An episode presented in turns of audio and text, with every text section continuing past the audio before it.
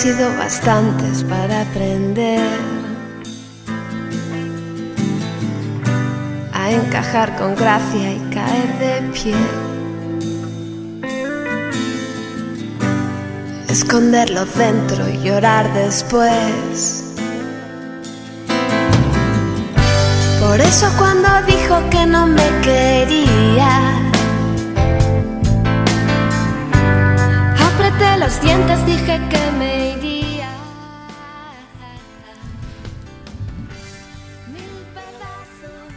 Mil pedazos, los fragmentos, la tela rasgada, el papel cortado, los cristales rotos, el pellizco en el corazón que te habla del camino sin retorno, del fracaso, del perdón, de la culpa, de las amigas, de los boleros, de vivir escondidas, de los mundos perdidos. ¿Existe un derecho al olvido? Escribe nuestra invitada, una de nuestras invitadas, Fefa Vila, romper en mil pedazos una ventana, interrumpir el ritmo, el paso, la respiración, robar lo que ya se tiene, tropezar en la huida. Estalle se estampa contra la puerta, era tan frágil, ensordecedor. El ruido de lo que se rompe, el estado, el sexo, el género, fracasar torpemente, pero fracasar, fracasar. Desorden, alboroto, alegría. Hoy hablamos de lo roto, del amor roto, con Juan P. Sánchez, Fefa Vila y Laura Casielles. Bienvenidas, bienvenides, bienvenidos al gesto más radical en Ágora Sol Radio y en el 88.5 FM de la radio de Radio Almaina Granada. Bienvenidos a este capítulo sobre amor roto. Volaron por toda la.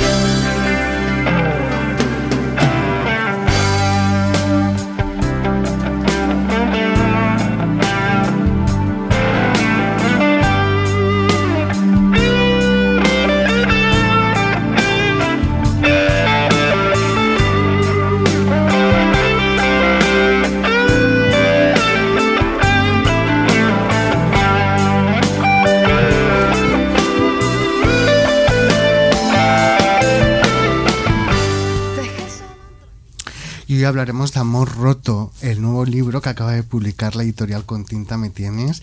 Y contamos, como decíamos en la introducción, con tres de las eh, voces, tres de las personas que escriben este eh, volumen. Tenemos a Fefa Vila, a Juan P. Sánchez y a Laura Casillas. Hola Fefa, hola Juan P. Hola Sergio, buenos días. Hola. ¿Qué tal? Muchísimas gracias por haber aceptado la invitación a este gesto eh, más radical. Quería empezar hablando del cansancio y del fracaso. ¿Estáis muy cansadas, cansadas? Yo sí, cada vez más, ¿no? Es como va acumulándose, va acumulándose y, y eso lleva como un poco a siempre a estados de un poco de ansiedad, acumulación de, de trabajo, fechas de entrega, eh, agenda pospuesta, amigos, amigas que todavía no puedes ver y siempre es como se va acumulando y yo cada vez sí estoy más cansado, es que es como no puedo no, pu- no puedo evitarlo. Yo he estado más cansada de lo que estoy. Sí. Lo mío es más ciclotímico. En este momento, es decir, no me siento que todavía la primavera ya ha llegado al esplendor de mi cuerpo, con toda su energía que yo puedo sentir y reivindicar, Mm, pero tampoco estoy en la fase del agotamiento que he podido identificar en otras fases de mi vida. Y bueno, incluso después de haber pasado el COVID eh, y, y- y he tardado tanto en recuperarme que ahora me siento como que tengo, que ya empiezo a volver a ser un poco personita. Pero sí, la vida diaria, el día a día es, es cansado. Es cansado. Hay que despistar el cansancio con, con voluntad, si no se apodera de una. Y es necesario hablar del cansancio en esta sociedad que pretende quizá ocultarlo. ¿Creéis? Sí, yo creo que al final como que parece que el cansancio parece como que es algo físico solo, ¿no? Como una, una cuestión de energía que se gasta, pero al- luego al final eh, pues hay un montón de de elementos que hacen que nos cansemos más, ¿no? Y que, o que estemos más cansadas, más cansados, eh, pero pero que sí, que como que se oculta también en, en, sí en la misma idea del cansancio, ¿no? Como algo que, que abarca muchas cosas y que se unifica en, en, ese, en esa categoría quizás ambigua, pero que es necesario hablar de, de ella, que es el cansancio pero al final es como hay tantas aristas del propio cansancio y tantas tantos orígenes eh, de, del mismo que, que en sí mismo se, se, oculta, ¿no? Haciéndonos, haciéndonos estar cansados por un lado, pero a, a, la vez también categorizándose como una sola cosa, quizás, ¿no? es una sociedad que nos agota, es un sistema, aunque sea una frase hecha, el uh -huh. sistema capitalista que agota y consume cuerpos uh -huh. y energía. Pero también debo decir que a unos más que a otros, uh -huh. a unas y a unes más que a otros. Sí, sí. Fefa Vila es profesora de Sociología en la Universidad Complutense. Ha escrito, entre otros libros, eh, El eje del mal es heterosexual, el libro del buen amor, junto con Javier Saez. Tengo aquí también Teoría Queer, Políticas eh, Bolleras, Maricas Trans y Mestizas. Y participas en Amor Roto con un capítulo que se llama Rabos de lagartija, que son de estrellas de mar. Un capítulo que habla sobre la enfermedad, sobre el duelo y también sobre la traición. Sí. ¿Qué hacemos con la traición? Bueno, eh, la traición para mí es de las cosas que me resulta más difícil reelaborar uh -huh. y elaborar. La traición de, de, los amigos, de las amigas, de uh -huh. tus compañeros, compañeras de lucha, de, uh -huh. de los que te enseñan o de los que aprendes a caminar eh, o que caminar juntos y que inventas o crees que estás inventando otros mundos posibles. Mm. Entonces, eh, con la traición, como tantas otras cosas, hay que, hay que enfrentarla, hay que hablarla, hay, mm. que, hay que contarla. Lo que pasa es que no siempre se pueden encontrar las palabras justas y en el momento en el momento en que está sucediendo. Eso fue lo que uh -huh. me ha pasado a mí, que lo he desplazado en el tiempo uh -huh. y he robado he robado palabras de, uh -huh. de otras. Es un, es un, texto que escribo como tantas otras cosas, o sea, los libros y todo lo que has citado. Uh -huh. Normalmente me gusta escribir y escribo a cuatro o cinco manos, a, uh -huh. con muchos otros cuerpos y, y, otras vidas que me proporcionan palabras para, para sí. hacer. Luego hablaremos del contacto, que es muy importante en tu obra. Juan P. Sánchez es escritor, es poeta, es investigador en la universidad. Eh, hablas en tu capítulo, bueno, hablas de muchas cosas, pero una cosa que me parece muy importante, hablas de la necesidad de los vínculos y de que el veneno al mismo tiempo es eh, remedio, ¿no? Es decir, esa necesidad del otro. Sí, es bueno, al final es algo que ya se lleva, de lo que se lleva hablando mucho tiempo, ¿no? En el feminismo y, y las teorías queer, eh, que es la necesidad de, de vincularse, la necesidad de la, de la, interdependencia. Y bueno, pues sí, al final es algo que, que hace posible nuestra vida, ¿no? Los, los demás, pero también los demás pues tienen la posibilidad de, de destruir esa, esta vida, ¿no? Nuestra uh -huh. vida. Entonces, pues al final, pues... Eh, eh, remedio y, y, veneno a la vez, ¿no? Como un medicamento uh -huh. que se administra en muchas en dosis. Si te pasas, pues quizás es el veneno. Amar, dices, eh, es esconder la fragilidad. Sí, bueno, es un poco tramposo, ¿no? Eh, pero. pero era bonito, ¿no? Eh, hay muchas trampas también en el texto, pero son trampas al final literarias y que, y que como todo lo literario, pues quiere más hacer cuestionar, ¿no? O dar herramientas para, eh, para la pregunta que dar, dar respuesta. Entonces, eh, mmm, amar es que cómo era es que ni siquiera a ver amar, amar es esconder la fragilidad esconder ¿no? la fragilidad Uf, ya no sé si estoy de acuerdo ni siquiera pero pero sí por un lado eh,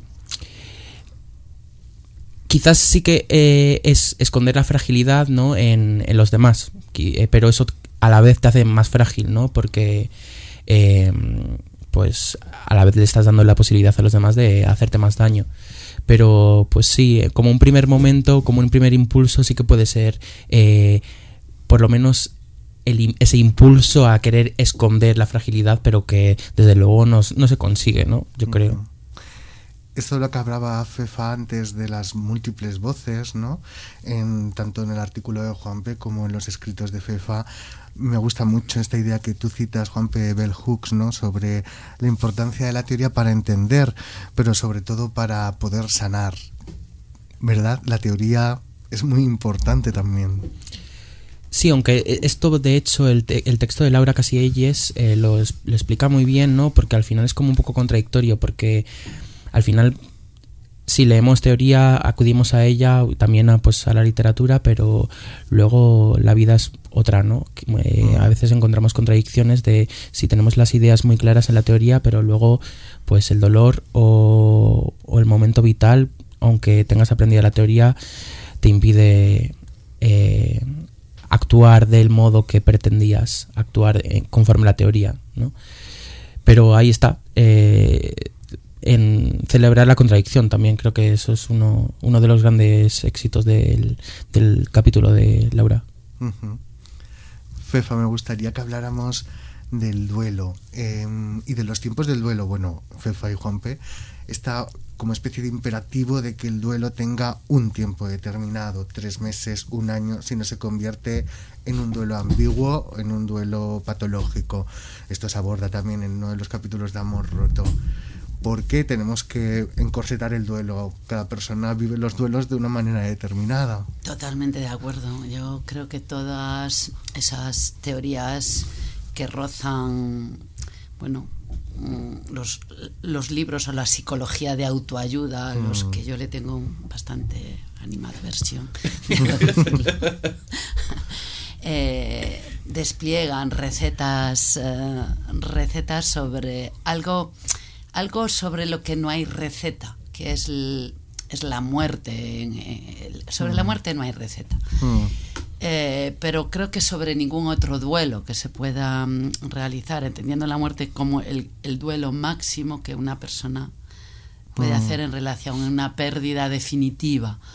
Eh, eh, no hay recetas. El tiempo el tiempo de, del duelo y los imaginarios en relación a lo vivido y a las experiencias vividas, que pueden ser tan, tan diferentes y tan diversas, van y vienen. Es, es un mar, es, es eh, algo que está dentro, de, está dentro de ti ya y que normalmente no desaparece, sino que que reaparece. Otra cosa es ese imperativo de mm. patologizar. Mm. Eh, continuamente sentimientos o formas de transitar la vida que incluyen la tristeza, que no es la depresión, que no es una, una cuestión que eh, de enfermedad crónica, por así decirlo, sino que son estados de ánimo donde se incluye eh, la ausencia, presencia de, de, la otra, del otro que ya no está, ¿no? O que ha estado eh, de, de, formas muy, muy diferentes.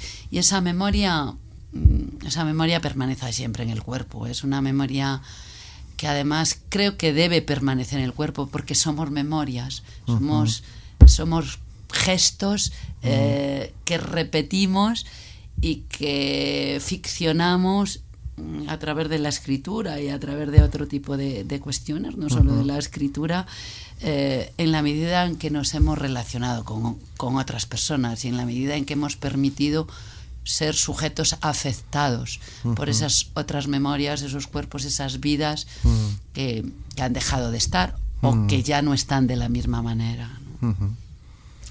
Me interesa mucho el tema de la amistad y del corazón roto cuando se rompe una relación de amistad porque es como muy habitual que, bueno, cuando bueno, se corta una relación de pareja romántica, pues sí que se hable de esto, pero el duelo de la amistad es como yo, o yo particularmente lo he vivido quizá de manera más intensa. Sí. ¿Cómo vosotras, vosotros cómo lo, cómo lo habéis vivido? Para mí es más intenso, o sea, he tenido pocas... Eh, pocas rupturas amorosas, mm, hablando normativamente como de pareja, ¿no? Pero amistosas sí que he tenido un par o tres que recuerdo con mucha intensidad y desde luego me han afectado muchísimo más. eh, porque la amistad además es como, para mí tienes como la, la expectativa de que no es tan frágil, ¿no? O que va a permanecer porque no, no hay tantas, no hay un contrato tan explícito, ¿no? Como en la mm, relación monógama. Eh, mm, entonces parece ser que sí que va a perdurar, ¿no? Eh, pero cuando cuando se rompe es, es horroroso es, es, horroroso yo no sé tampoco tampoco puedo hablar mucho de, porque no lo no lo, no lo, no lo llego a comprender del todo la, verdad la, la, ruptura de la amistad sí, sí. Eh, a ver eh, para mí la amistad es el amor y el amor es la amistad. Mm. Es decir, no entiendo ninguna relación afectiva o sexual sin, mm. Sin esa fraternidad o sin esas relaciones de amistad que tiene que ver con una forma de entender el mundo, la vida y de poner mucha energía de deseo y de libidinal que que no haya intercambio de fluidos corporales, no quiere decir que no haya otro intercambio de fluidos a veces mm. más importantes, ¿no? Mm. Incluso. Em, es como el tema del amor, que, el amor romántico. También la mm. amistad hay toda una, hay toda una cuestión de, de creer que, que no, no es conflictiva, de que los amigos estamos para siempre, de que la... No, yo creo que la base está que somos sujetos que cambiamos y que mm. somos seres conflictivos mm. y que en esas relaciones eh, hay que interrogarse sobre quién eres tú. Mm. Y yo creo que muchos de los grandes desencuentros eh, también depende de la fase de la vida en que te pille, ¿no? Es muy diferente la adolescencia que pero en resumidas cuentas, yo creo que lo que determina es una falta de una interrogación fundamental de quién eres, de saber quién eres, para saber cómo, cómo, cómo están fluyendo esas relaciones con, los con los demás. Pero evidentemente, si tú te lo preguntas y los demás no se lo preguntan, pues también es muy difícil abordar, abordar, la, abordar las cuestiones. Yo creo que hay rupturas que son definitivas y que no se pueden coser de ninguna de las maneras, pero que son las mínimas. Yo creo que la gran mayoría de las rupturas y de los duelos de amistad se pueden y se deberían coser. Dices, Juanpe, eh, no es un locus amoen, amoenus si no están mis amigas. No existe la vida si no están mis amigas. La escritura no es nada sin mis amigas en una entrevista. Eh, hay una parte, bueno, que yo supongo que esto lo compartimos de alguna manera todas en el capítulo de Lidia García, cuando ella habla de esta adolescencia perdida. Dicen, cuando te la roban un día, en su día, la adolescencia luego se prolonga bochornosamente. ¿Creéis que nosotros... Eh, o nosotras, nosotros que mm, eh, tenemos una, somos de una generación, bueno, mm. Juan es más joven, eh, mucho más joven, pero que nos han... Eh, pero que nos han robado como esta parte de la adolescencia que nos robaron, luego se prolonga mucho tiempo y hay algo ahí como que hay que deshacer. Pues mira, yo creo que hay una... Yo tengo como un poco visión optimista con... que, que parece que mi generación casi que de forma generalizada casi que parece la última que, le han robado esa adolescencia por porque veo a la gente joven eh, con mucho más referentes y, en las redes sociales no se habla mucho más. Yo justo estuve tuve la adolescencia cuando irrumpían las redes sociales ya de forma generalizada. Eh, pero yo sí que noté que me, que me robaron esa adolescencia no y, y de hecho cuando llegué a Madrid a los 20 años tuve pues lo que se llama la segunda adolescencia, ¿no? Mm. Y pues vuelves a ser, eh, pues vuelves a tener la edad del pavo y vuelves a ser un crío, ¿no? Eh, que no piensa mucho en las cosas que hace, pero, pero que, las, que las disfruta. Y, pero no, no me acuerdo cuál era la pregunta. Ah, el tema de... Cuando nos roban la, adolescencia de alguna manera, esta luego se prolonga mucho en el tiempo, de alguna... Sí, sí, yo estoy notando que ahora estoy saliendo y tengo 27 años, casi 28 y estoy como... Ay, por fin llego a la, edad adulta un, poco pero también tiene que ver con, con la precariedad y no encontrar trabajo, por fin, o sea, con 28 años por fin puedo mantenerme por mí mismo eh, después de estudiar, etcétera, etcétera, sin la ayuda de mis padres económica, pues eso también va, va como de la mano con esto, pero, pero sí, yo creo que... Ah, yo sí que noto que, que de, alguna forma, aunque yo tuve una adolescencia tremendamente feliz, pero sí que como que mi parte sexo afectiva, por decirlo de, algún, de alguna forma, sí que noto que, no despertó, ¿no? Eh, que simplemente quedó en el plano de la, de la imaginación y de la expectativa cuando para cuando llegase el momento de eclosionar, ¿no? A ver, yo soy una señora ya. señora Feten, señora eh, y además eh, soy madre de un adolescente. Eh, creo que también hay como muchos tópicos en torno a las etapas de la vida y a lo que tienes que hacer y dejar de hacer y cómo debes vivir mm. esa vida. A mí no me robaron la adolescencia y además reivindico mm, en relación al amor, al deseo, mm. eh, esa parte de sorpresa de adolescente que tiene todo por mm. descubrir, ¿no? Y que se apasiona cada vez. A mí, eh, bueno, yo creo que siempre me he enamorado mm, intensamente, me dejo arrastrar cuando me, cuando me enamoro, aunque aunque al principio digo, ¿a dónde va? Fefa, ¿no? Pero es una cuestión también de de seguridad y de apreciación de la vida y de saber eh, que parte de la vida es, eh, eh, es, ese, es ese juego de, búsqueda, ¿no? de, sorpresa. ¿no? Y esa para mí es la, sorpresa de, los enamoramientos, la sorpresa del, mm, del, y del adolescente que cada día es un, día totalmente nuevo y que nada se, nada se repite. esa sensación, esa sensación me gusta, esa mm. sensación que, que, mucha gente puede tachar de irresponsabilidad, de no sé qué. Yo creo que forma parte de, de realmente construir una identidad. Uh, Eres más no ilusión sincera como la que te di lo dudo, lo dudo, lo dudo, que es un amor más puro el que tienes en mí.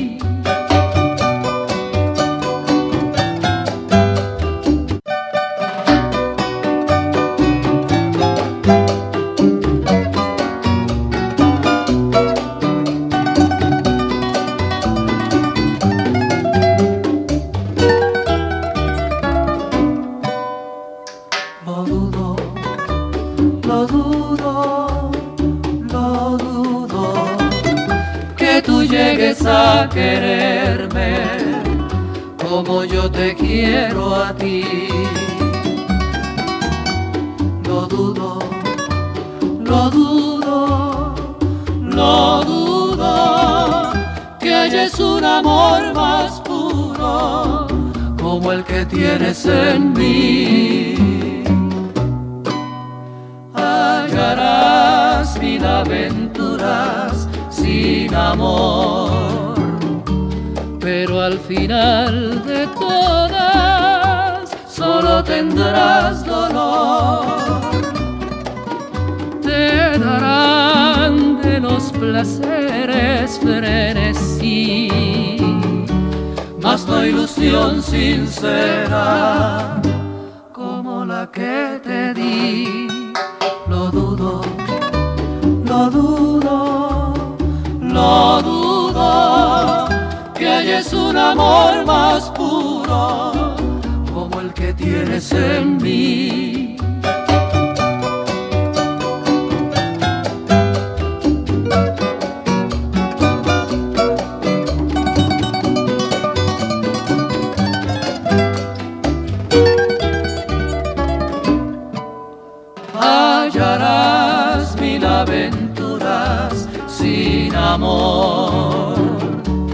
Pero al final de todas solo tendrás dolor.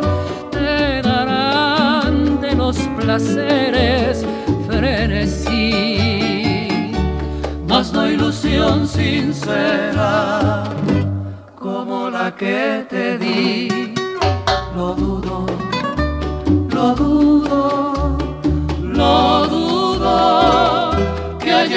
amor más puro como el que tienes en mí, como el que tienes en mí. Bueno, y contamos también en este programa con la presencia de eh, la autora, la periodista y filósofa Laura Casielles, que también ha participado en esta antología de Amor Roto 7 con uno de sus capítulos. Hola Laura, ¿qué tal estás? Hola, estoy muy bien, muchas gracias, encantada de estar con vosotros. Muchísimas gracias por haber aceptado la invitación. Eh, bueno, se plantean muchas preguntas en tu capítulo del libro, sobre todo las mil posibilidades que hay después de las rupturas. Eh, una de las partes que más me emocionó es esto que, expresas, dices, porque por muchas ideas buenas que tengamos, me sabe a trampa todo lo que eh, ahorre el duelo, todo lo que intente eludir el hecho de que se ha roto un camino de esperanzas, se ha perdido un mundo, un idioma, se ha perdido una determinada constelación de lo posible, se ha perdido un modo concreto de intimidad. El duelo, qué importante es, ¿verdad? Y cómo, cómo a veces lo está opaco en nuestra sociedad. Pues sí, me alegra mucho que destaques este fragmento porque para mí también es muy importante y está un poquito ahí quizá el, corazón de lo que yo quería contar. ¿no? En, este texto intentaba aproximarme sobre todo a, las dificultades y contradicciones que tenemos a veces cuando estamos mal porque algo se ha roto, ¿no? Porque tal vez tenemos eh, muchas buenas ideas y hasta algunas certezas cuando estamos construyendo, pero de pronto cuando el dolor llega eh, poniendo en contradicción todo eso, a veces queremos queremos eludirlo, queremos evitarlo, también porque como, como explica tan tan eh, precisamente el, texto de Juanpe justo, em, cuando estamos en esos en esos estados rotos eh, no somos productivas, estamos cansadas, no somos lo que se espera de nosotras, ¿no? Entonces detenernos a vivir un poco ese duelo, a atravesarlo sin trampas y a que en él pase lo que tenga que pasar y nos transforme lo que nos tenga que transformar, a veces es difícil, pero sin ello luego las caídas también son más fuertes. Si dices una ruptura no es un punto en el tiempo, es un camino, tal vez podamos empezar por ahí y las mil posibilidades de las que hablas también en tu capítulo. Pues sí, creo que al final nos empeñamos mucho a veces en en concebir las cosas de esa manera tan tan binaria, ¿no? Tan de sí y no o de antes sí y ahora no, cuando a lo mejor podemos habitar mejor la pregunta del cómo, ¿no? Del cuántas maneras posibles tenemos de hacer las cosas y si nos salimos un poquitín de los caminos que teníamos pensados de antemano, como bien dices, las posibilidades se multiplican, ¿no? Y podemos tal vez imaginar nuestras propias vidas sin moldes, sin, sin categorías previas. Ojo, que eso luego es dificilísimo y, y, nos cuesta un montón y también lo pasamos fatal al intentarlo, ¿no?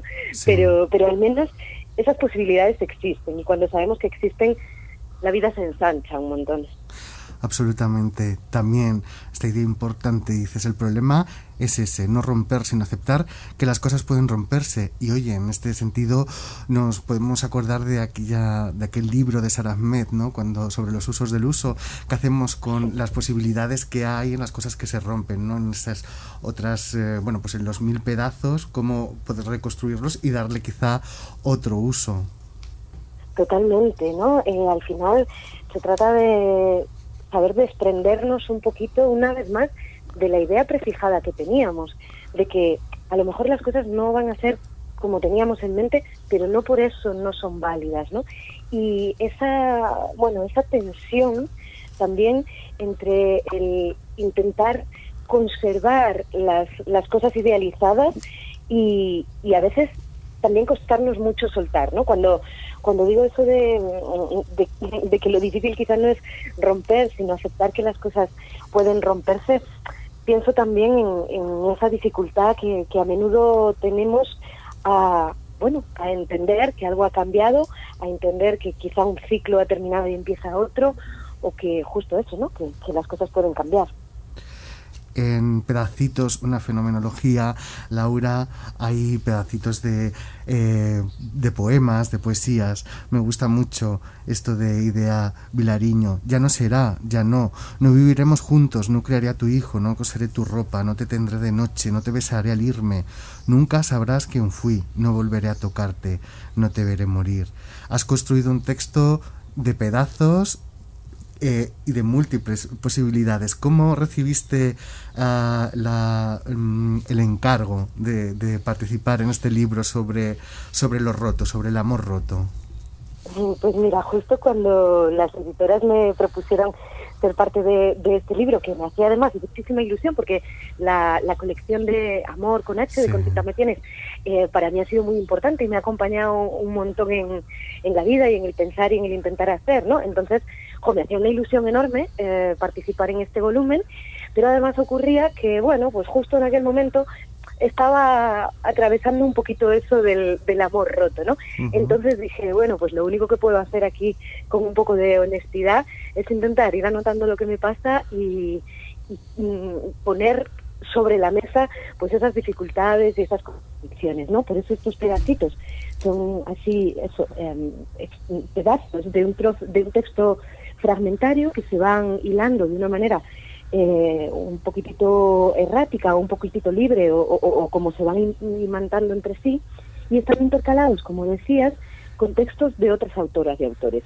Esos son fragmentos, pues sí, de poemas, de ensayos o, o de otro tipo de textos que a mí me estaban acompañando, porque me parece que esto es fundamental también, las voces que nos encontramos cuando estamos atravesando un duelo, cuando estamos atravesando una transformación, un, un, desierto de cualquier clase, nos encontramos voces cerca en las sí. conversaciones que tenemos, pero nos encontramos también lo que otras personas han, han, ido dejando dicho cuando han estado en situaciones similares, ¿no?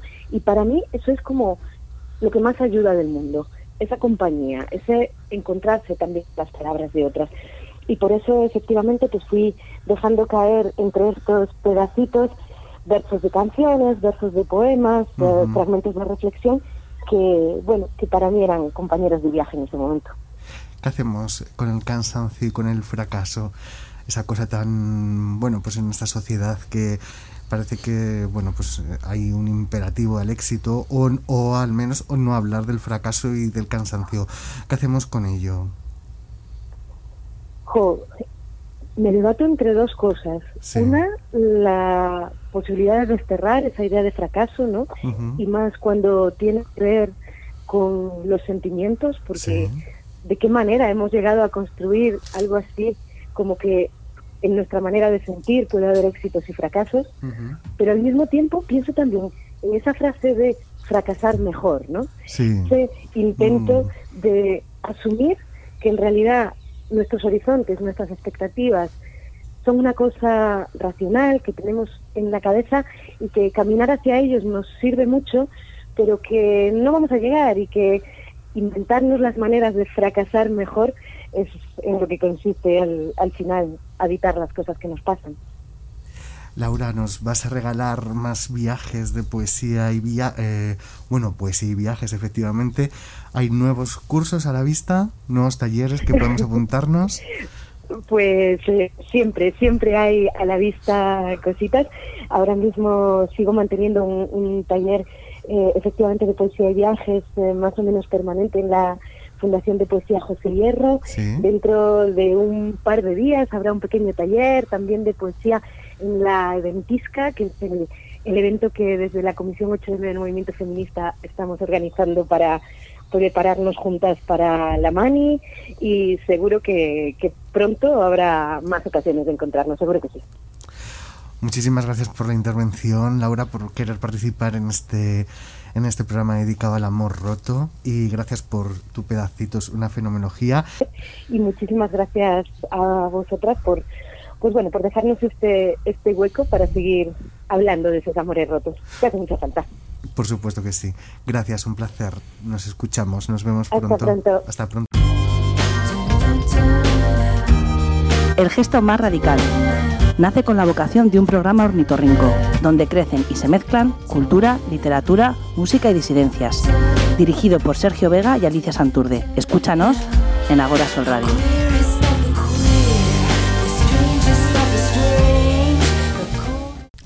Me parece en este sentido también interesante reflexionar un poquito sobre el tema de la de la vejez, ¿no? Cuando porque probablemente bueno, pues ahora vayamos a llegar en los próximos años a un momento en el que va a haber la comunidad o el colectivo como tal va a enfrentarse a, la, a la, vejez como, como idea.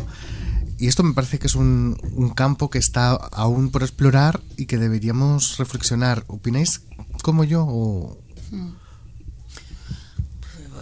Sí, eh, mis amigas, muchos de es decir, cosas de la vejez, la vejez, y antes de la vejez te pasan cosas de la vejez. Mm. Realmente creemos que la vejez es la muerte, la enfermedad, la falta de deseo, de pasión, de... La belleza. Eh, la pérdida de la belleza, Mm. o sea, toda una serie de cuestiones que realmente no tienen por qué ir asociadas, aunque es verdad que el cuerpo cambia, Mm. el cuerpo cambia toda, a lo largo de toda la vida, ¿no? Y cambia y se transforma mm, de una manera muy bella a lo largo de toda la vida y en múltiples direcciones. Y, y otra cosa es las, esas presiones y, y sobre todo las mujeres lo sabemos más, ¿no? Determinados cuerpos sabemos mm, esa presión en relación a, a qué, qué es convertirte en viejo o en sujeto no, eh, eh, no deseable. Yo creo que cada vez afortunadamente hay comunidades entre otros la nuestra, que reflexiona de una manera mm, más potente, más libre y más amorosa en relación a los tránsitos, eh, a los tránsitos del cuerpo. Pero hay que tomar decisiones, yo creo que también. Hay que, hay que pensarlo, porque una cosa es la teoría, lo que decíamos antes, y otra es la práctica. Yo creo que la acción y la experiencia y el ejemplo que mm, determinadas comunidades, determinados cuerpos pueden dar en relación a la, a la vejez o en relación a otro tipo de, de cuestiones es fundamental. Y me estoy acordando de Barbara Hammer, la cineasta lesbiana, boyera, que parte de su trabajo fílmico fue... em, fue el, eh, el representar a mujeres mayores en relaciones eh, lesboeróticas. Y era de una belleza y no solo era de una belleza sublime sino era la potencia del deseo mm, siempre. Yo creo que el eh, que eso también hay que reivindicarlo no hay que reivindicar y hay que hay que señalar hay que hay que tocar esos cuerpos diferentes esos cuerpos mayores. Hay que amarlos. Hay que amar. Hay que amar, Sí. por supuesto. Me interesa mucho, dice, en el capítulo de Juanpe hablas mucho del cansancio y hablas de que nos hemos acostumbrado al cansancio y que ese cansancio también tiene repercusiones y consecuencias a nivel ecológico. Esto me ha parecido muy interesante. ¿Puedes ahondar un poquito en esta idea? Sí, bueno, la verdad que eh, esta idea explotó cuando estaba escuchando un capítulo de, de Forma Semanal Ideal Total en el que hablaban de estar quemadas, creo que, creo, creo que era ese, eh, y decían que, que, bueno, que la ingesta de, de benzodiazepinas eh, no solo tenían un efecto en nosotros eh, corporal, sino que también las en las heces que, que excretamos, una vez eh, ingerido los medicamentos, eh, pues tienen un efecto en, en el agua que que bueno pues conduce a, a- cambios en el comportamiento de diferentes peces. Y de hecho esto pues eh, se ha estudiado como hay un grupo de investigación en Suecia eh, de una universidad eh, que ya lo han hecho con varios con varios peces distintos. Y todavía no se, no se saben las obviamente cuáles son las consecuencias directas que puede tener porque al final pues son consecuencias directas no Eh, em, en el en, en el bueno pues en me sale en inglés eh, environment como en el, El ambiente, medio ambiente pero que pues tiene consecuencias desde luego porque eh, los peces de repente pues empiezan a actuar de forma más solitaria eh, pues mm, son más tercos eh, pues, quizás se pelean casi más etcétera y, bueno pues esto a, la vez pues viéndose con el incremento de, las recetas que se producen en ya solo en España, que se han incrementado creo que como un 40% en los últimos 5 años, algo así. Eh, creo que en 2020 se, se tomaban casi 2 millones de españoles a diario benzodiazepinas, pues viendo eso, conforme eh, se va más, más y más recetando eh, este tipo de medicamentos porque pues los sistemas sanitarios se colapsan, eh, pues los trabajos más, más, precarizados, etcétera, etcétera, todas nuestras condiciones materiales son malas, pues eso sumado también a la facilidad que tienen los médicos de cabecera de recetar este tipo de, de, medicamentos, pues llega a, un momento en el que pues no sabemos muy bien. también es una hipótesis, ¿no? De qué pasará con, con esto. Desde luego, algo afecta, seguro, pero claro, tampoco quiero ser yo aquí ahora eh, mm. como Nostradamus o a ver qué que, a partir que y decir que a partir de que tomamos benzodiazepinas eh, eh, se va a acabar el, el planeta. Son, son, muchas otras cosas, ¿no? Pero desde luego que es como una pequeñita parte de cómo de cómo afecta todo, ¿no? Como todo es, todo es un poco un sistema eh, que, que lleva al mismo, al mismo sitio, ¿no? ¿Qué hacemos con el duelo colectivo? Hemos salido, bueno, estamos viviendo una pandemia y parece que hemos cerrado un poco los ojos ante el duelo de lo que tenemos enfrente. Ah, mm, también la memoria, ¿no? Frente a esa crisis del SIDA que, bueno, oye, todavía no ha terminado tampoco. Hablábamos en el último capítulo con Andrea Galaxina sobre, sobre el VIH y el arte. ¿Qué hacemos con el duelo colectivo? Eh, deberíamos hablar más de todo esto que nos ha pasado en los últimos dos años, ¿no? Sí, eh, yo creo que sí, no simplemente explicar teóricamente mm. qué te ha pasado, sino eh, expresar colectivamente el dolor, la ausencia y el miedo también, y el mm. miedo al cambio, el miedo al trans el miedo a, mm, a, salir, el miedo a contactar, el miedo también a quedarte aislado y, sola, el miedo a, a, tantas cosas, ¿no? El miedo es algo que nos ha atravesado de una manera muy radical y, que, eh, y que ha estado atravesado por, pues, por la muerte de una manera muy significativa y por el abandono también por parte de muchas instituciones. Estoy pensando en las residencias mm. de, de personas ancianas y cómo se han dejado morir en, en esta ciudad, por, sin ir más lejos. Todo, eh, toda esa cuestión toca una parte como de, eh, de, de, abandono de gobiernos y de sociedad que no nos cuida, que no, que no nos cuidamos. Entonces yo creo que es un trauma social brutal, porque es repensar lo político en todos en todas sus eh, en todas sus escalas es decir quién quién va a cuidar eh, de nuestro bienestar y quién nos va a dejar morir y mm. cómo, ¿no? Y luego otra cuestión es qué pasa con los cuerpos cuando son aislados, cuando mm. son separados, cuando el contacto es cortocircuitado. Mm. Eso es una cuestión también socialmente que genera un duelo que genera una impronta permanente si no es reelaborada. Y para ser enfrentada tiene que ser hablado, tiene que ser nombrado, pero tiene que ser también ritualizado.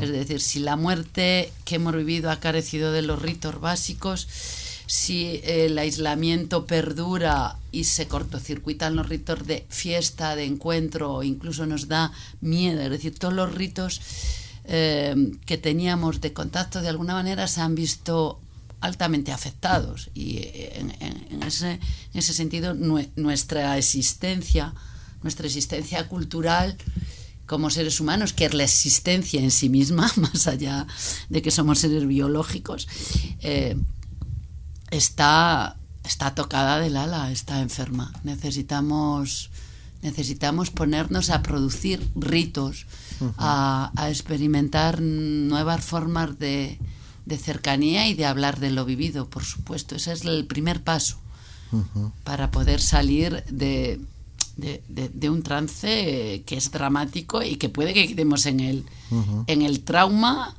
y, y encima sin ser muy conscientes de cómo se puede estar políticamente, institucionalmente gestionando ese trauma, ¿no? O sea, puede ser muy peligroso. Sí, yo entiendo que por, por un lado como que podemos estar también cansadas, cansadas de, de escuchar lo de la pandemia, ¿no? Después de dos años, porque es como otra vez la pandemia, pero sí que es necesario hablar de, de lo que, de, de, cómo ha cambiado la forma de, de, de, ver el mundo y de estar en el mundo, que es lo que dice Fefa. Es que al final eh, el miedo ha atravesado estos dos años. Yo nunca había tenido tanto miedo y, y sobre todo culpa también, ¿no? Como que va como bastante asociado el miedo a, la culpa de quedar con gente, eh, no quedar con gente ya sea ya sean los dos los dos lados no o hacer x no, no poder hacer x y al final pues la mmm, hay que tomar partido no o sea y, y pensar que, que esto es una una oportunidad de hablar de lo que duele ¿no? y de lo mm. que no y de lo que nos hace sentir bien, vivir bien o de lo que mmm, ahora mismo no nos hace vivir del todo bien. ¿no? Uh -huh. El año pasado, Fefa, eh, fuiste la comisaria de contacto, políticas y poéticas de la tocabilidad de la Universidad Miguel Hernández eh, de Alicante. Eh, siempre es, ese, ese sentido, como es el tacto, eh, pasó la crisis del SIDA y, y ha vuelto a pasar ahora. Mm. Ese miedo al tacto del otro, a la piel del otro, me parece gravísimo. Sí, bueno, yo formo parte de la generación que, mm. que se formó políticamente en relación a la pandemia de, del VIH y también, desgraciadamente, atravesamos pues muertes, duelos y el estigma que, que supuso para, para la comunidad LGTB, pero no solo para, para personas yonkis, para personas en la cárcel, para personas mm. con problemas el, eh, el SIDA, ¿no? Y, y, es algo que afectaba también al estigma corporal, al estigma del tacto, mm. al estigma de un sentido eh, que es el sentido que nos hace seres humanos, que es el sentido también que nos eh, que nos acerca al otro en una intimidad eh, única. Es, es, es el sentido que nos, que, en el cual nos reconocemos principalmente como como, como humanas, como humanos.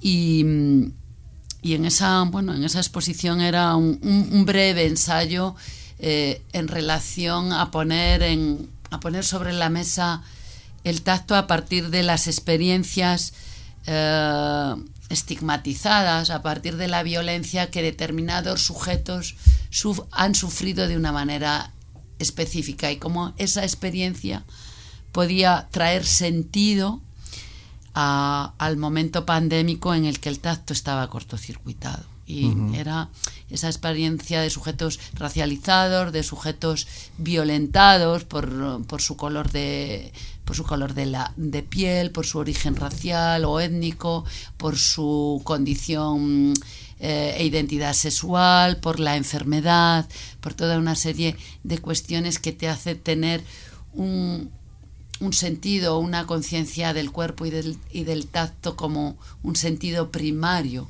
en relación al hacer política y al crear mundos, ¿no? Uh -huh. Entonces, esa fue un poco la idea y la experiencia de, de, traer el tacto a través de ese pequeño ensayo expositivo en, uh -huh. en Elche. Me gusta mucho el, también el análisis que hace Juanpe en su capítulo sobre el vínculo y la, uh, la comunidad y las ideas de Jean-Luc Nancy. Qué importantes son los vínculos eh, a la, comunidad, ¿no?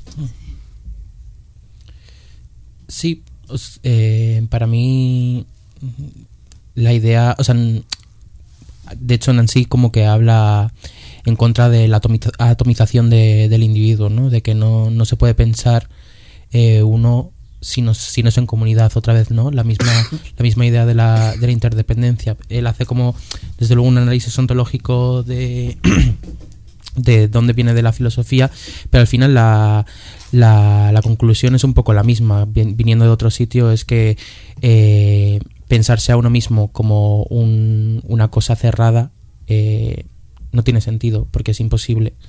Eh, si, no, se piensa en relación con los demás. Siempre como en, en, ese contacto, de hecho, habla, habla, habla Jean-Luc Nancy, es justamente donde se hace, se hace la comunidad, ¿no? En, en ese lugar donde las, las dos cosas no se fusionan, pero tienen un contacto o un, un punto de, de, convergencia, pero no se fusionan eh, como...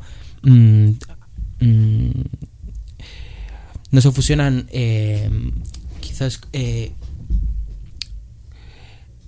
espera, a ver. No se fusionan como... Mm, problematizándose en sí mismo las esencias, ¿no? Que tampoco hablaría de esencias, pero eh, simplemente como que es un contacto eh, amistoso, ¿no? Que no hay una, una batalla entre, entre las dos, sino como que se posan y en, eso hay como eh, ahí está el, el impulso de, de, la comunidad en ese contacto entre, entre las dos, sin fusión siempre. Vamos a escuchar a Fefa en un documento sobre la revuelta. Ya está eh, de alguna manera se vuelve a estereotipar como un ir y venir de distintos de la topo de distintas simbologías o distintas formas o maneras de estar.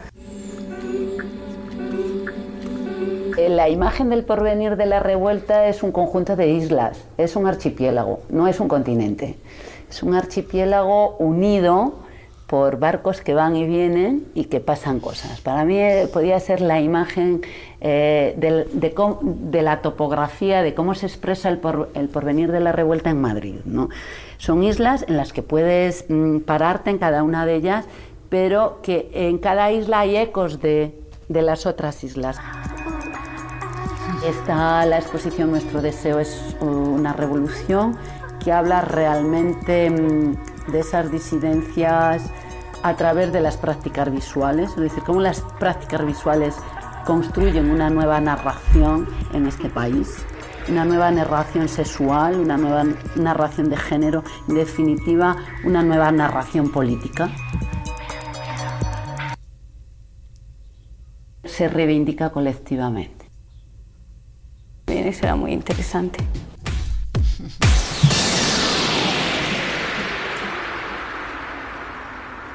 El cuerpo es un campo de batalla, pero es un campo de placer.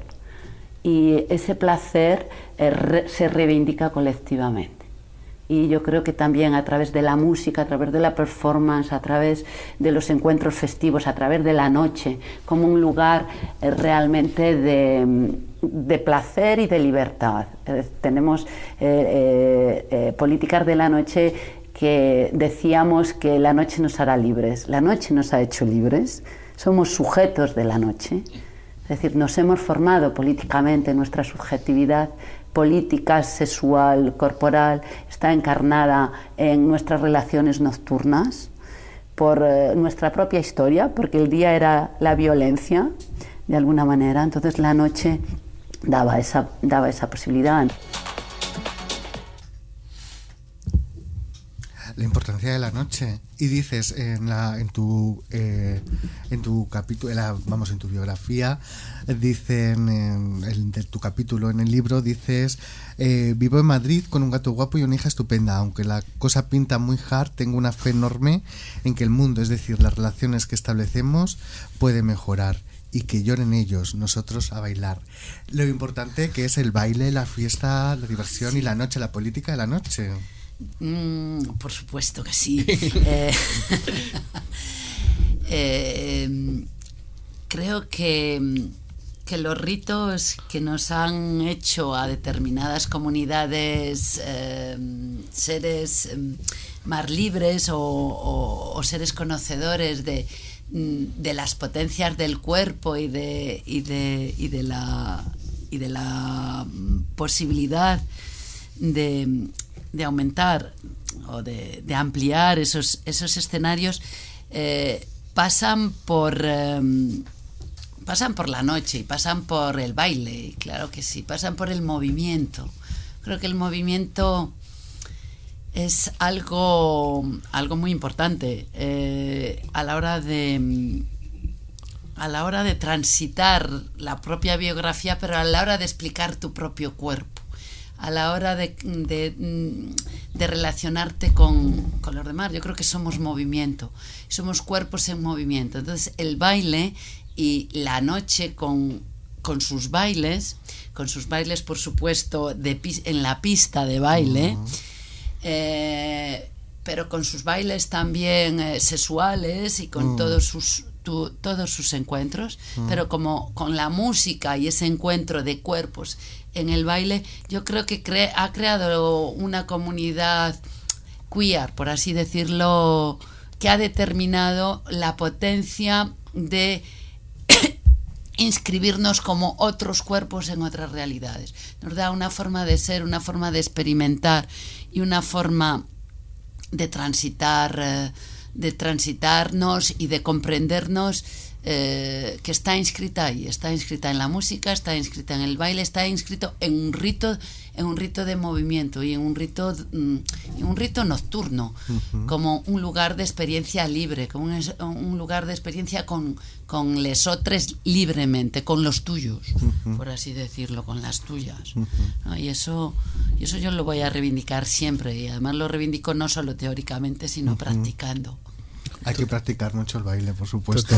Y de hecho, como que lo de la emoción tiene como origen etimológico algo del movimiento, ¿no? De moverse o mover y tal. O sea, que tiene, tiene mucho sentido. Yo también pienso que bailando se, se vive, ¿no? Pues hay que bailar. ¿no? yo creo. Fefa, no me puedo ir yo sin que me cuentes eh, qué significa LSD, cuáles son las, las siglas de, de, ese acrónimo. Lesbiana sin duda, eh, había mucho mm, misterio en torno a estas, a estas... A mí me encanta que me sigan preguntando sobre el LSD y que siga en la memoria colectiva de la gente y que siga produciendo significados y significantes y mm. que prolifere. Eh, significaba, era defínete y cambia. Ese era lo que estaba detrás del SD. Era, por una parte, un movimiento identitario, pero por otra parte, un movimiento que desplazaba la identidad, que fue el inicio del movimiento queer. Entonces jugábamos, por supuesto, con todos esos cambios, esas distorsiones lisérgicas del propio ácido al consumirlo y la llevábamos también a sus significados y a sus experiencias políticas. Y por supuesto es lo que tú quieras, pero a mí me decía un amigo hace poco, lesbianas sin doctorado. lesbianas son disruptivas, lesbianas sexo diferente. Ponle lo que quieras. Qué maravilla. ¿Cuáles son vuestros próximos proyectos? ¿En qué trabajáis? Eh, bueno, pues yo estoy trabajando en, hacer un libro ensayo de, mi trabajo de final de máster, del que sale el capítulo de aquí, eh, que espero que salga el año que viene. Y también estoy escribiendo el segundo, un segundo poemario que también sale el año que viene. Y ya está, porque si no me voy a volver. ¿Con letra versal también? Sí, con letra versal, sí, sí, sí. Muy bien que salió el año pasado, en 2021. En 2021, sí. Desde las gradas. Sí, en 2023, el próximo, sí. Muy bien. ¿Y tú, Fefa? Pues mm, yo acabo de cerrar una exposición en Pamplona. Em, siempre estuvimos aquí sobre el archivo y bueno, eh, me han propuesto hacer un libro sobre esa exposición que creo que voy a aparcar y me gustaría doctorarme, fíjate tú, la sin doctorar. Bueno, me gustaría, dejé mi tesis aparcada ahí, creo que es el momento de escribir un libro que, es, que quiero que sea tesis también y a ver si me pongo a cerrarlo o, a darle todo el sentido que quiero darle y terminarlo, que sea un ensayo sobre los años 90 y sobre los tránsitos culturales y políticos que el activismo, el activismo queer, los cuerpos queer eh, representan o inician un camino creando distorsiones políticas en, bueno, en nuestros imaginarios y en nuestras prácticas, ¿no? A partir de los 90. Y utópicos en 90. Utópicos 90 y, bueno, no sé si tan utópicos, pero sí mm, muy bailables todos. Qué tiempos. Pues muchísimas gracias por haberla aceptado y por haber estado hoy con nosotras en el gesto más radical. Amor Roto 7, que junto a Fefa, Laura Casillas y Juan P. Sánchez, en el libro encontramos los textos de Mafe Moscoso, Andrea Momoitio, Meg John Barker, Laura Latorre, Andrea Gómez, Lidia García y María Bastaros. Ha sido un placer. Nos escuchamos pronto y espero que mm, podamos bailar. Muchas gracias. Gracias. Gracias. Han sido bastantes para aprender a encajar con gracia y caer de pie. Lo centro y llorar después. Por eso cuando dijo que no me quería, apreté los dientes, dije que me iría. Mil pedazos de mi corazón volaron por toda la habitación. Se quedaron todos rotos por el suelo. Fue a clavarse en su chaqueta de cuero. Los cogí de prisa y me los guardé. Por si hacían falta para otra vez. En medio de mi pecho quedó una